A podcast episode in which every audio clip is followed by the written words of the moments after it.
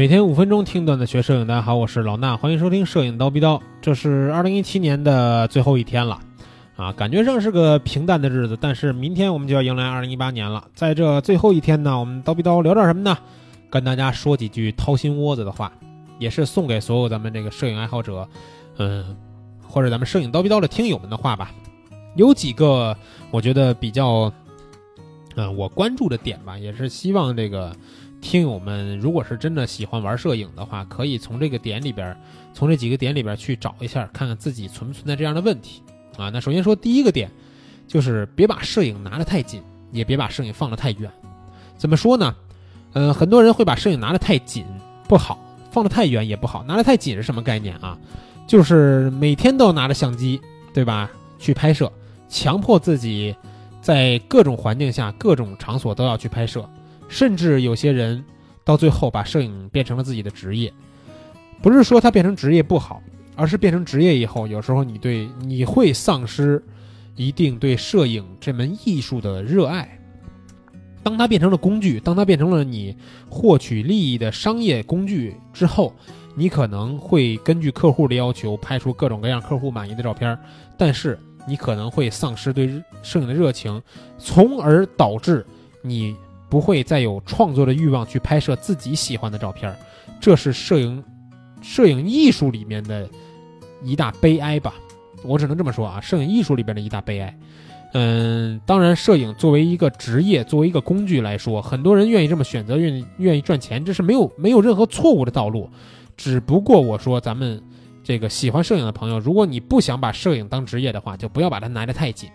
它是一个我们去表达生活、表达各种方面情绪的一个工具，但是，你如果拿得太紧，以后很容易造成这个反方向的作用。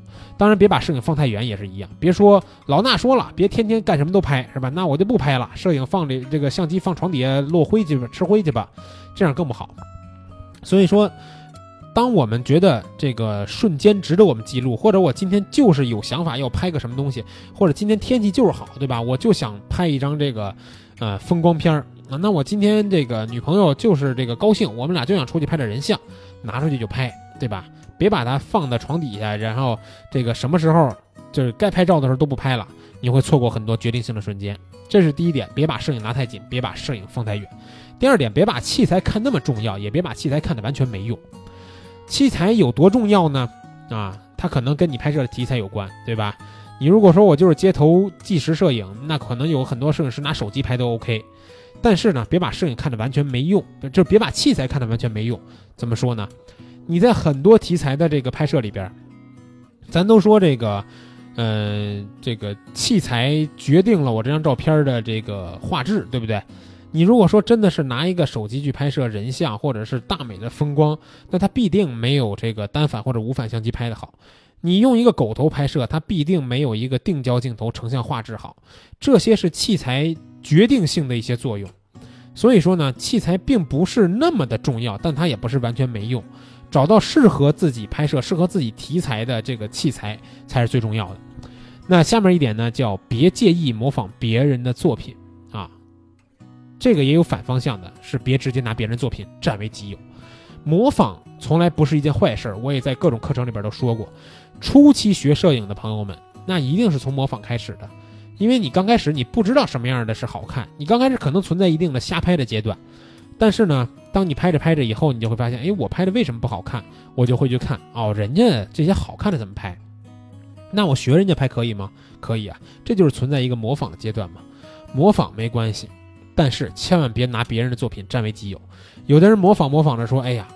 我这怎么拍也拍不出人家这来，我把人家这个图下下来是吧？人哎，你看这摄影师正好在论坛里边发了一张高清大图，拖下来发到我自己微博上，说哎，今天天儿好，出去拍了一张这样的照片。这个行为作为这样盗图的一种行为啊，在摄影圈里边是被嗤之以鼻的。所以说，大家一定要注意这种行为，别怕模仿，也别盗图啊。那这个还有一点呢，是说。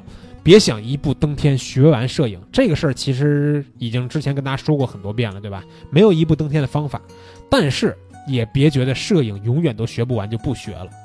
你说摄影永远都学不完，难道你什么东西是可以学完的吗？对吧？你比如说咱们最简单，咱们上学的时候学英语，这英语你有学完那一天吗？有可能你掌握了很大的词汇量以及这个很强的对话技巧，你可以在国外随便跟这个外国友人去沟通了。